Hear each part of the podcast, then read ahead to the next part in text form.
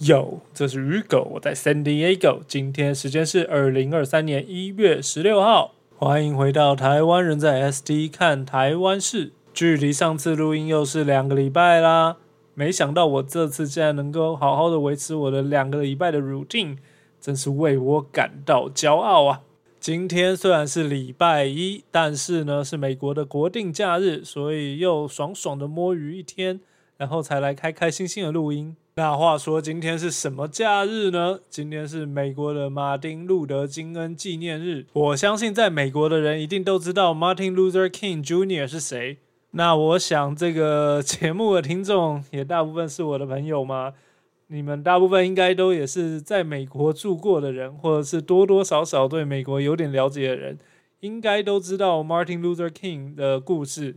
但是如果不幸，或者是说奇迹发生，有我不认识的哪位朋友在收听这个节目，没有来过美国，也没有听过 Martin Luther King 是谁的话，在这边给你迅速的讲解一下。马丁路德金恩博士呢，基本上他是一个非常有名的美国历史人物，他最主要的成就，或者说他当时在主要致力于的活动。就是用非暴力、理性的方式争取在美国黑人应有的权利。毕竟大家都知道，美国以前，或是说直到现在，都是有种族歧视的问题，甚至在某一段期间，还有说种族隔离，就是譬如说规定白人、黑人跟白人不会坐在同一辆公车里面。或者是其他类似的比较不公平、有这种歧视意味的规定，那马丁路德金恩就是非常关键的一位人物，来带领黑人族群呢争取他们应有的权利。硬要说的话，就是那个年代的 Black Lives Matter 的这个领导人，而也因为他让黑人族群在美国的社会地位上有非常大程度的进步。所以现在呢，你在美国每一个城市，很常会看到，就是有一条街会叫做 Martin Luther King Street Avenue Boulevard，到处都是他的路啊。换个角度讲，你可以想象一下，它就是美国的中正路的概念。也许你没有听过这个人的名字，或是没有看过这个这条路的路名。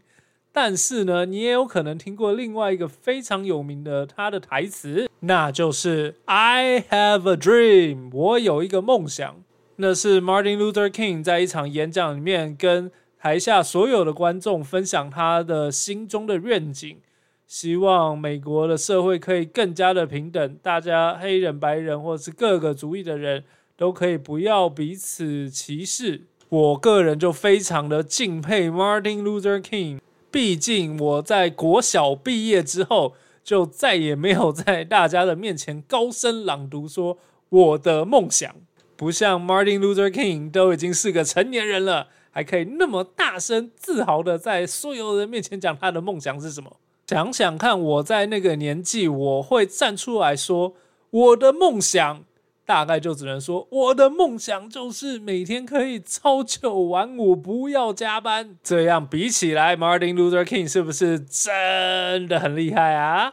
不过总而言之，他就是一个真的用他的一生在追求那个种族之间的平等，也努力的在实践。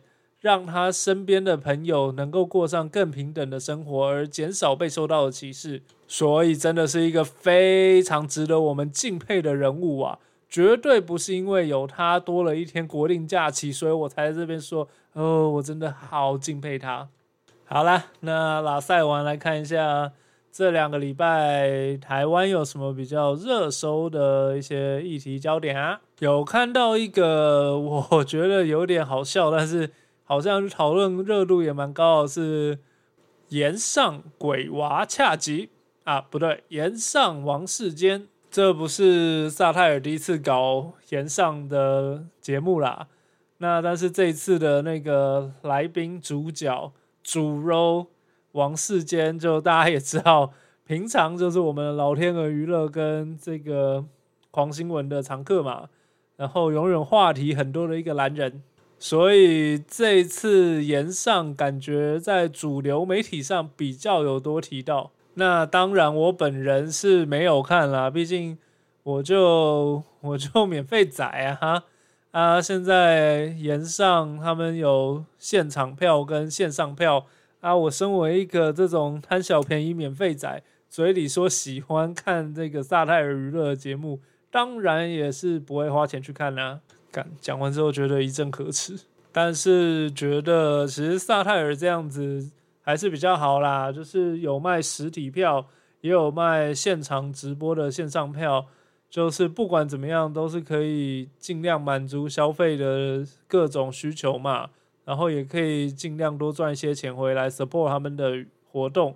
毕竟大家也知道，就是 台湾的这种喜剧节目，要说经济效益的话，一直没有到很好，然后也算是比较新的一种模式。所以希望他们可以做大啦，把钱多赚一点，才会更多人投入这行嘛，才可以看到更多缺德的笑话。但是回到主题啦，这个王世坚言上，先说可能有听众不知道言上是什么，讲的好像我有多少听众一样。但是我依稀记得某位我的听众啊，温良恭俭让啊，可能比较不知道。这种喜剧略带人身攻击的喜剧是言上是什么？所以稍稍的说一下言上这个形态的喜剧。据我所知啊，我也不是什么专门的，但是就我的认知啦，言上就是美国喜剧原本的 roast 火烤嘛，啊，就是说简单一点，就是一群人受邀过来。彼此互挖疮疤，互相人身攻击。嗯，这样想想，好像就是没有政治味那么浓的这个政论节目的概念。但是主要就是各个来宾会互会就是预先知道其他有谁要来，然后每个人会准备自己的稿子。互相的揶揄挖苦其他的来宾，之前就是已经举办过，萨泰已经举办过几次，我记得有徐乃麟跟谁啊，艾丽莎莎还有谁，记得不是很清楚。但是大家想要了解详情的话，可以去萨泰尔 YouTube 频道找。我记得前几次的好像都有把那个精华版。的 clip 放在 YouTube 频道上。那这次来的这个主要的邀请对象王世坚，当然一定是更精彩啊。然后我虽然没看，但是我还是要讲，因为身为这种时事型的 podcast，就是要蹭嘛。反正我就几个个位数的人在收听而已。来蹭一下，他们也不会来对我说什么啊。然后这次王世坚的这场，不得不说他们的阵容是真的很坚强啊。除了王世坚跟伯恩之外，还邀请了那个谢龙介，然后还有柯文哲亲自到场。虽然我没有看到这两个人的段落，但是可以预期的就是应该。蛮有趣，或者火力蛮旺的啦，可以理解为什么会邀请谢龙介。毕竟王世坚给人的感觉就是台北谢龙介嘛。想当初谢龙介在赖清德当台南市长的时候，就是出了一个非常经典有名的一句话：“一生只督你一人”，表示他要好好的监督台南市长赖清德。那再想想，我们的坚哥的确也是在台北市议会里面永远这个永不懈怠的盯我们的柯文哲前市长啊，所以这次邀请谢龙介可以理解啦。但是好像也有看到新闻说，谢龙介有提到这次演上有一部分是。脱稿演出就是伯恩对他儿子持有毒品的那个 cos 的片段是临时新加的，在彩排的时候没有那一段啊。我自己是不太了解，说到底演上这种形式应不应该要全部的原本就预先彩排，还是就是本来就是应该无限制的这种，即使是。最后正式来的时候也可以脱稿。那如果这个本来就是他们知道的形式的话，那当然就是这种脱稿演出无可厚非，也是很有效果。但是就想说，如果他们原本协议的方式是 rehearsal 彩排的时候，就应该就是跟最终版一样。但是伯恩如果最后才在台上正式版多了一个新的 punch line 新的梗，那就。也没有什么对不对啊，但是我自己本人的感觉会是不太道德。但但反正我也不是什么了不起的大人物，我说人家不太道德，人家也没什么感觉。所以 whatever，overall 感觉应该还是蛮好看的啦。那如果没有看到的人也没有关系，他们好像他们现在还是有卖那个线上影片嘛，呃，三百五百台币之类的，也不是一个大钱。如果听了今天讲到这个有兴趣。想要看一下到底可以赚钱的这个骂人是什么样子，或者想要看看说已经被那个王世坚咨询了八年的科批，这是要怎么样来反击的人，就是也可以上那个萨泰尔的网站去，就是买他们的影片来看啊。之后如果哪天我觉得哎呀，忽然好想看，或是哎呀这个。这一点对我来讲是个小钱的话，我应该也会去看。但是 overall 还是希望大家可以多多支持台湾的本土的喜剧啦。如果不确定自己会不会喜欢这种，不想要浪费钱的话，也可以先上那个 YouTube 萨泰尔的频道去看一下他们前几集的这个延上的精华剪片，或者是看一下他们以前其他的节目。然后，如果喜欢的话可以买啊。那如果不喜欢的话，那就那就也也不需要浪费钱啦。总之就是这样，讲讲讲的好像人家有买我叶配一样。不过这也是不可能的事啦。买我叶配触及率跟零基本上是没有什么太大的差距的。所以如果真的买我叶配的话，我会在心里面想说：啊，这是个好人，这根本就是做慈善，把钱扔水里面还会听到一声响。把钱扔给我，什么都听不到哟。好了，再来讲下一个，下一个比较热搜的话题，就是特斯拉。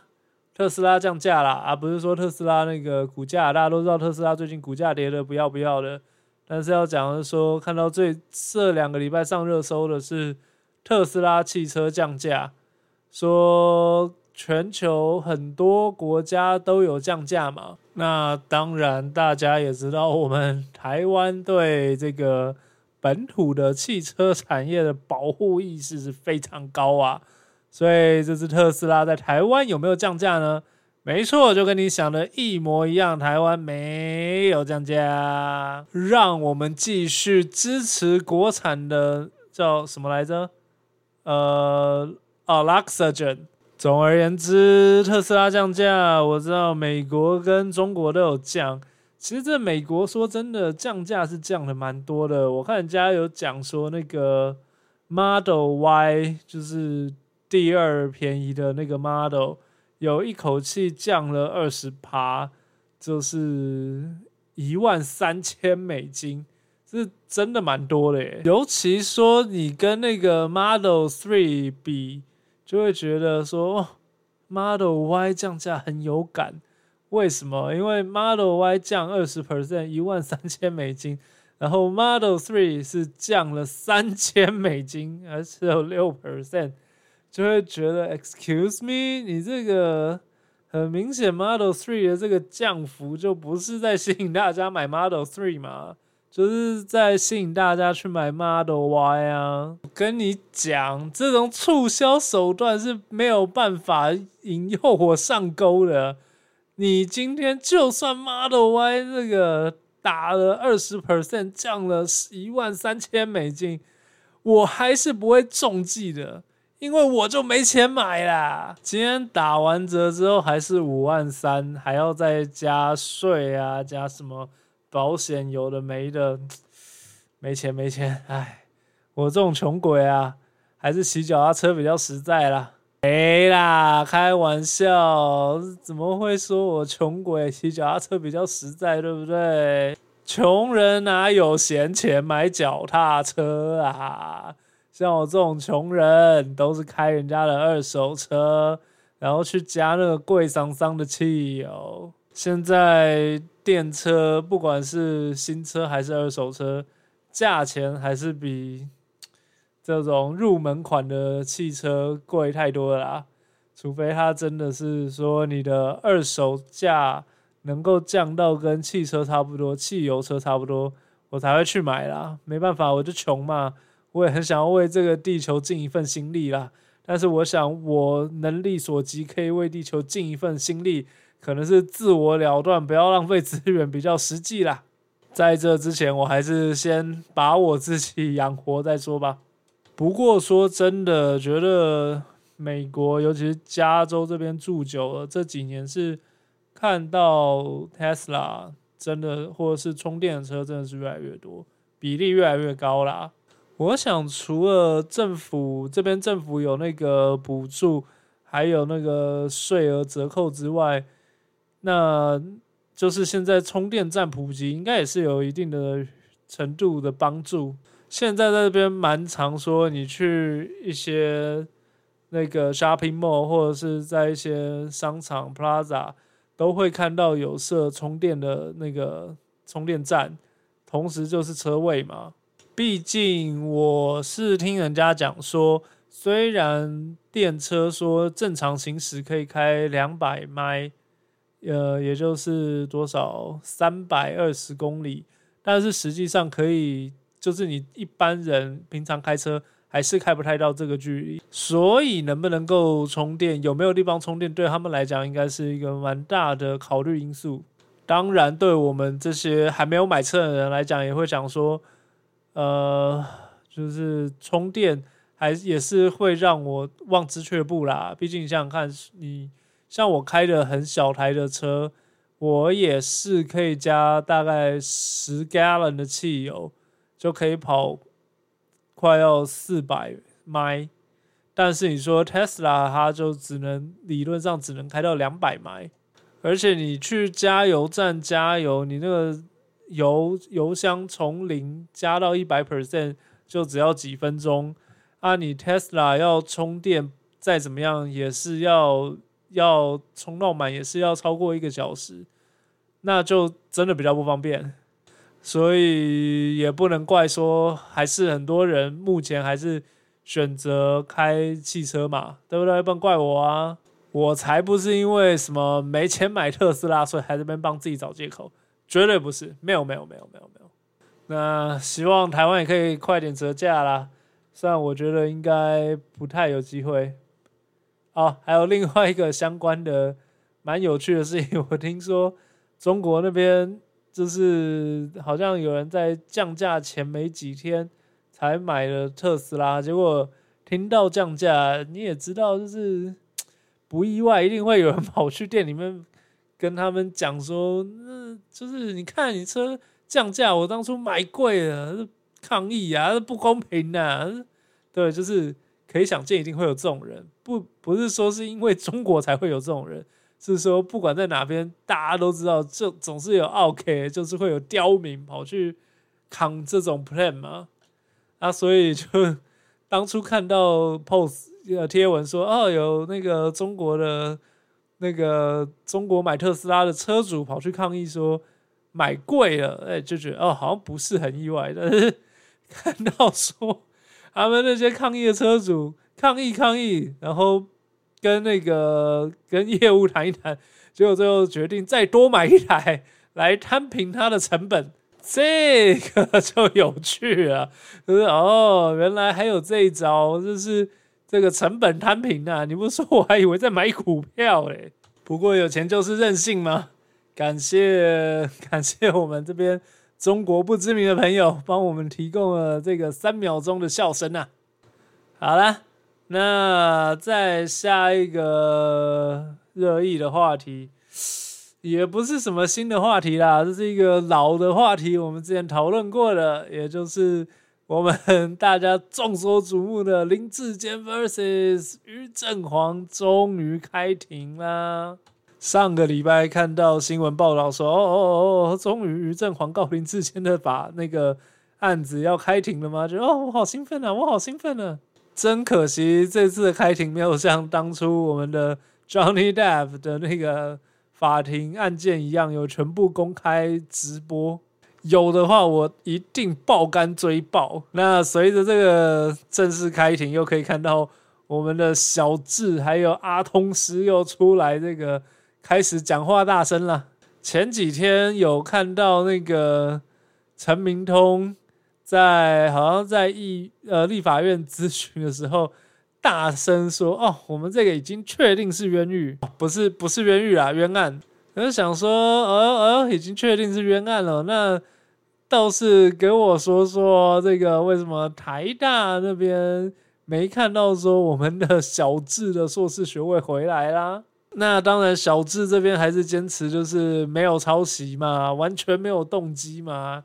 呀，我明白，我明白，当然是完全没有动机。可是，如果真的要说到这次的那个法案，最后到底会不会说判呃林志坚有罪，这个又是另外一回事。虽然说台大那边已经撤销了林志坚的硕士学位，然后说是有抄袭。论文有这个抄袭的情况啦，但是在我我想在法院上面的判决应该不会是完全同一个逻辑，或是说同一个结果。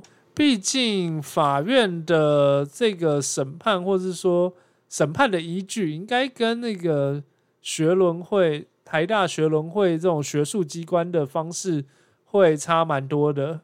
再来，另外一个蛮重要的因素是说，到底于正煌是告呃林志坚哪一个罪名啦？这个应该也会影响蛮大的。如果说今天于正煌告的是跟怎么讲是诽谤，说林志坚，因为我记得当初林志坚好像也有在媒体上说是于正煌抄他，不是他抄于正煌。那如果今天于正煌是告诽谤的话，也许比较有可能，有可能去胜诉，因为这样子就是要这样子好，我我我不知道，毕竟我是法盲嘛，只是想说这样子好像是林志坚要去证明说于正煌真的有抄他的，不然他就是诽谤。但是如果今天于正煌告的是侵犯智慧财产权的话，可能。就没有那么容易会告赢，或甚至说告赢的机会很低，因为可能这个我也不太知道。但是这样就变成说，于正煌要去证明说林志坚的论文的确是抄袭，有具体的证据显示是抄袭的。那大家也听过那句老话：“举证之所在，败诉之所在。”要证明一件事情，远比远比就是让别人去证明他，或者说让远比不去证明他困难的很多嘛。通常，除非你有明确事证，不然就是很难很难赢啦。啊，我也没有仔细研究啊，我就就是就是嘴炮乡民在这边看热闹的嘛，所以我也不知道于正煌的那个律师到底是到底是用哪一个罪名去起诉啦。如果今天这个法案是在美国的话，那还比较有可能说，比较有可能说会属于正黄胜诉吧。我想，毕竟美国这边是陪审团制度，你要说服的是陪审团，而不是那个法官。实话实说啦，那个虽然法官只有一个人，但是。法官他们通常就是你知道对法律的了解比较多嘛，比较深嘛，所以他们会比较严格的去看说，到底这个罪有没有完全的符合什么什么什么什么法的这个要件。那如果你说今天是要说服陪审团的话，毕竟陪审团美国这边是陪审团是每个公民都有机会被选过去。那你也知道，一般人对法律并没有那么没有那么了解。想当初我在看那个法条，都想说，这个是这个是中文吗？我身为一个那个母语人士，但是看到法条只觉得我的佛。更不要说很多人可能完全都没有接触过法条，或者是呃学过法律相关的知识，所以你今天即使就是你在法庭上说哦，那个各位陪审团，我们今天要判的是什么案子？那这个案子的这个主要有几个部分的这个要件要符合才算成罪。但是我相信，就是还是很多陪审团的人，他们。真的在判决自己要说认为有罪还是无罪的时候啊，没有办法那么精确的去去说哦，这个是真的完全符合，或者说哦，这个可能没有部分翻译部分的要件没有达成，所以我呃说服陪审团从某种角度来讲，可能更容易啦。美国这边也实话实说，就是比较多人会去。打感情牌啊，或者是立场这种东西，就像当初 Johnny Depp 的那个的那个法案法官司，就看到那时候 Amber Heard 有还蛮多，就是用试图用情感去影响、去说服陪审团，而不是用逻辑或是用讲道理的方式。所以这个就是陪审团制度的一个说是特点，或者是。缺点就可能比较没有办法那么中公正或是专业的去看一个案件，那也也是为什么我说比较有可能于正呃于正雄比较有可能会呃不是谁是于正雄啊于铁雄吧，我是说那个于正煌如果是在美国这种陪审制度下比较有可能告赢啊，但是 anyway 反正这个就是在台湾嘛，那。当然是希望，如果真的有这个抄袭行为的人，可以受到惩罚。至于阿通斯嘛，没什么好说的，就跟我之前讲的一样，你今天两个指导的论文中间那个有重叠的时间那么长，然后有那么明显的连错误的地方都一模一样的片段，一定是其中一个抄另外一个，呃。你不管怎么样，至少有一个学生，这个学术伦理没有掌握的很好，那你老师也就不用不管他们谁赢谁输，你身为老师也是没什么好在那边说自己是无辜的啦。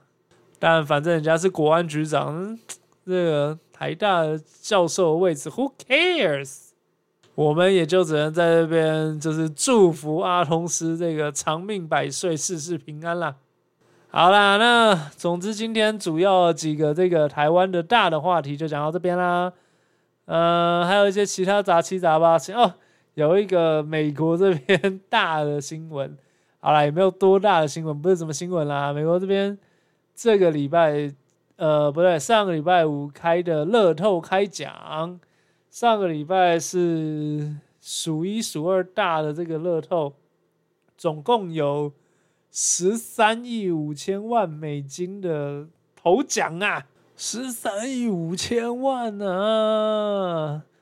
上个礼拜五抽出来，结果得奖的人是在美国的缅因州 Main 好像说是有史以来 Main 第一次抽到这个那个 Mega Million 乐透的头奖。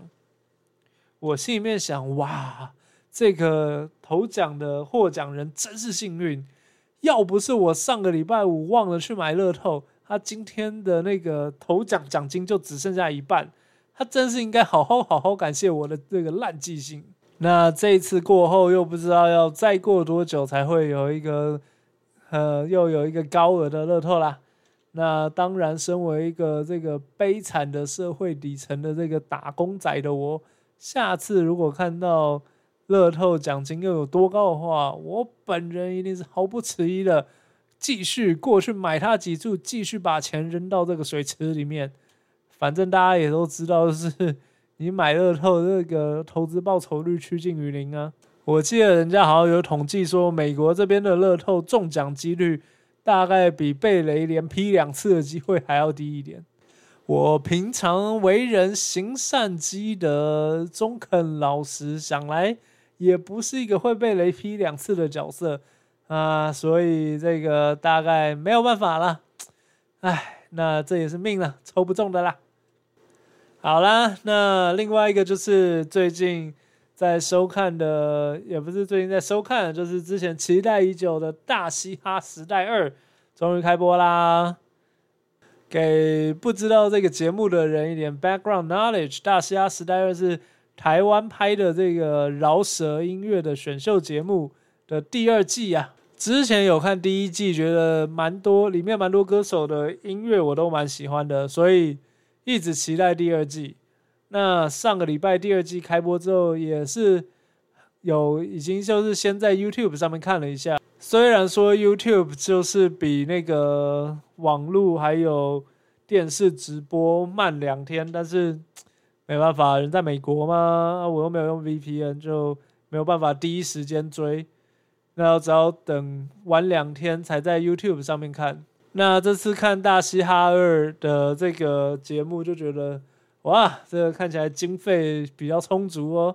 这次的那个布景啊、灯光效果啊，然后工作人员的数量啊，都有比上次多。然后剪接什么的、主持什么都比上次都比第一季还要好啦。但是就感觉可能。第二季这次就是更更商业化一点吧，看起来啊，整体氛围就是跟其他的选秀节目比较像，那跟第一季反而就是有点不太一样，也无所谓说就是哪一季比较好，就只是取向不同啦。那上个礼拜是八十人，八十人的那个怎么讲预赛淘汰赛的前半只有四十个人。就是第一关是八十人，每一个人上来六十秒，然后最后会有二十个人被淘汰，所以其实人数真的很多，剪的也是每个人的剪的那个场面也是比较短。So far 到现在还没有说对哪一个参赛的这个歌手觉得哦干超屌的，那但是就是觉得整体来讲剪接跟一些品质都比上一季好，所以还蛮期待的。可惜的地方是说，这次原本试出的名单跟最后真的出来名单有一些不一样，有一些上季出来过或是已经有一些名气的呃参赛的饶舌歌手，结果最后没有在呃八十人名单里面出现，有点可惜。看小道消息说，好像是因为这次大嘻哈的大嘻哈二的制作单位要求一个。分成是说，只要参赛期间，即使是不是大嘻哈时代办的活动的表演的收入，他们都会要求要分一部分。如果是真的话，那可以理解为什么一些比较有名的回国的，或是那个其他新的参赛者不愿意签啦。就毕竟他们已经有一定的名气，他们会觉得说啊，即使这个期间的。有表演也是我前期的名气，我自己本来就有的名气带来的。你大嘻哈凭什么再抽我们的钱？可以理解啦。所以虽然有些失望，但是也是没有办法的事嘛。大人的世界就是这样。总之，现在就是每个礼拜二期待说可以看接下来怎么怎么比啦。那有兴趣的或是。没兴趣，但是被我讲的好像，哎呦，可以听一下这个鱼狗他的这个狗屁品味到底有多烂的人，可以直接上 YouTube 搜寻《大嘻哈时代二》。OK，那今天的节目就录到这边，谢谢大家，我们希望两个礼拜后再见了，拜拜。